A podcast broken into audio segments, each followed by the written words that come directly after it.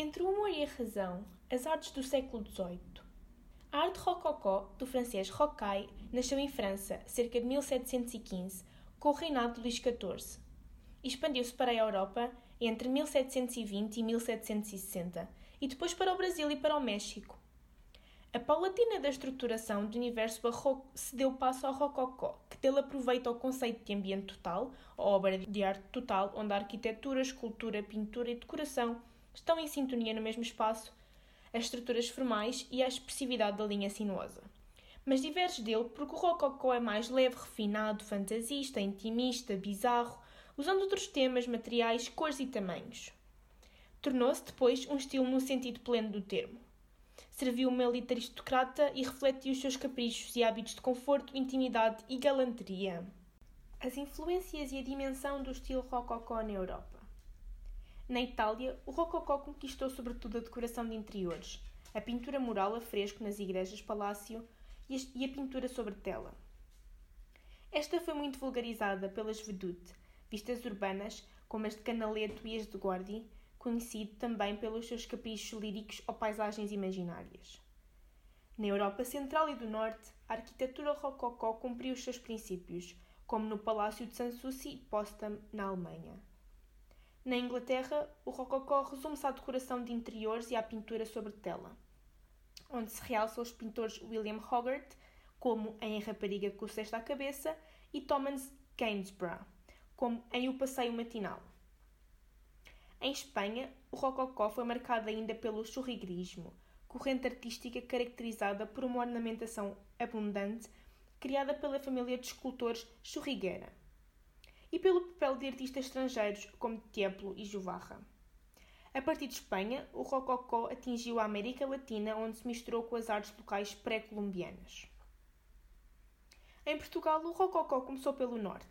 Na arquitetura, ressalta o trabalho de André Soares, o autor da Câmara Municipal e da Casa do Raio, ambas em Braga, e da Capela de Santa Maria Madalena, o Santuário de Nossa Senhora dos Remédios em Lamego e o Palácio Real de Queluz.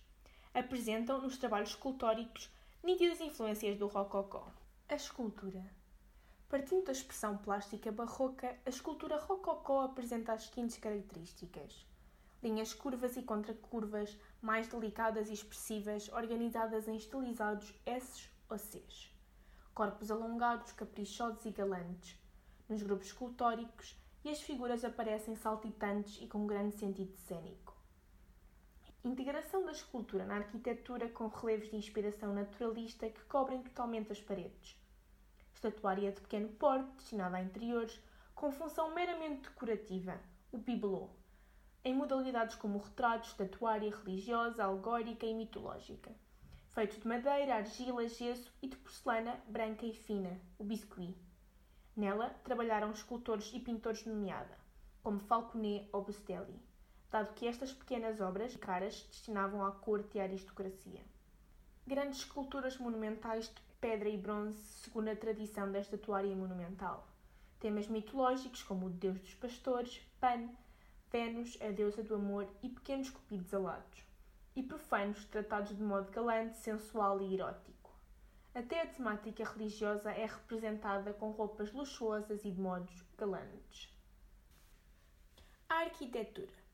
A arquitetura civil, o palácio urbano e o rústico, o château, apresentam as seguintes características: edifícios com dois andares baixos e de volumetrias horizontais com plantas variadas, exteriores simples, cuja decoração se concentra nos relevos das molduras e portas e janelas e vive do ritmo resultante do alinhamento horizontal e vertical das mesmas e do aparelho de alvenaria.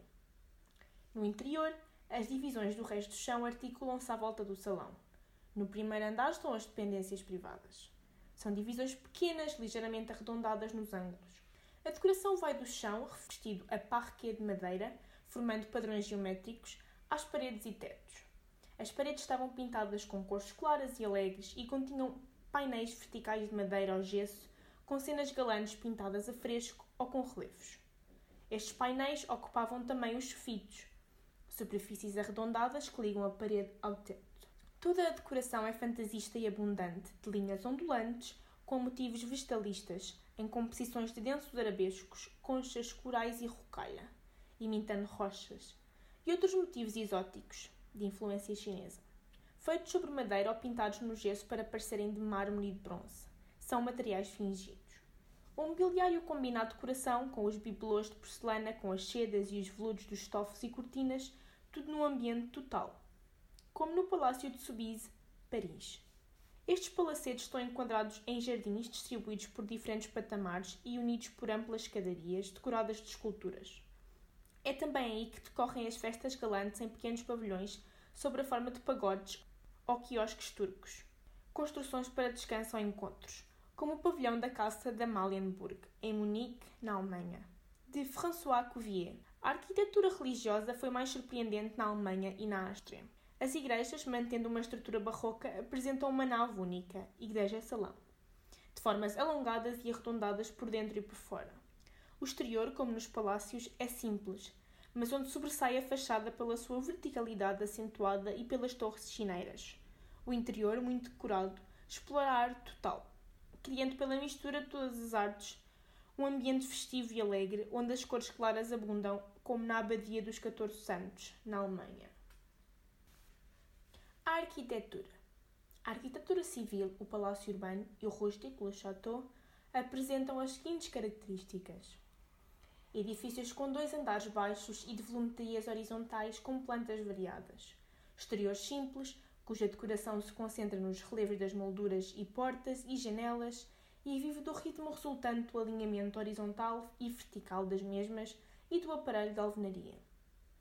No interior, as divisões do resto do chão articulam-se à volta do salão. No primeiro andar estão as dependências privadas. São divisões pequenas, ligeiramente arredondadas nos ângulos. A decoração vai do chão, revestido a parquet de madeira, formando padrões geométricos, às paredes e tetos. As paredes estavam pintadas com cores claras e alegres e continham painéis verticais de madeira ao gesso, com cenas galantes pintadas a fresco ou com relevos. Estes painéis ocupavam também os sofitos, superfícies arredondadas que ligam a parede ao teto.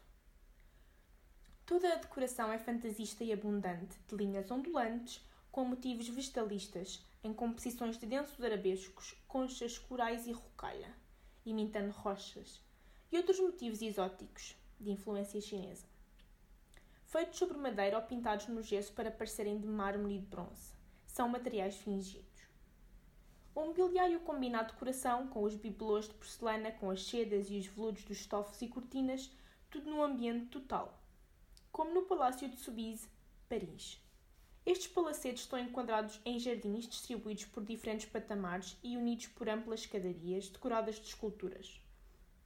É também aí que decorrem as festas galantes em pequenos pavilhões sob a forma de pagodes ou quiosques turcos.